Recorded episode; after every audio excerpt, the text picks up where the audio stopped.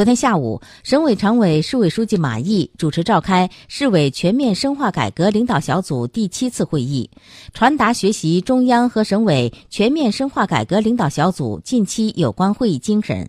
听取市委全面深化改革工作总体推进情况汇报和部分重点改革事项进展情况汇报，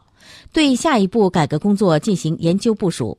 马毅强调，全市上下要进一步统一思想、明确任务，从郑州发展实际出发，坚持目标导向、问题导向，突出破瓶颈、能抓住，在国家法律法规框架内抓好重点领域和关键环节改革创新，推动我市全面深化改革工作不断向纵深发展，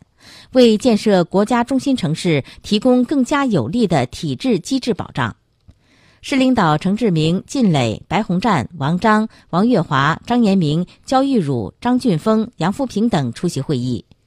会议听取我市全面深化改革工作推进情况汇报，对农村集体土地使用权确权登记颁证、分级诊疗试点等改革事项进行了研究。马毅强调。要紧密结合郑州发展实际，紧紧围绕建设国家中心城市的发展需要，牢牢把握“四重点、一稳定、一保证”工作总格局，按照目标导向、问题导向和创优势、增实力、补短板、能抓住的工作方针，立足职责权限和实践条件，在国家法律法规框架内突出重点领域和关键环节。借鉴外地先进经验，积极探索郑州路子，形成更多创新性的改革成果。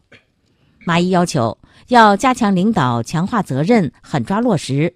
全市各级党委党组要增强四种意识，切实担负起贯彻落实中央和省委重大改革举措的政治责任，发挥好总揽全局、协调各方的领导核心作用，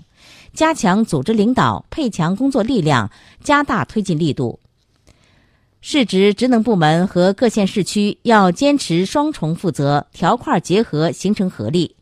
会议研究审议了市委全面深化改革领导小组专项小组及专题小组设置建议方案、重点改革事项审议规程试行、重点改革事项督办督查工作办法试行。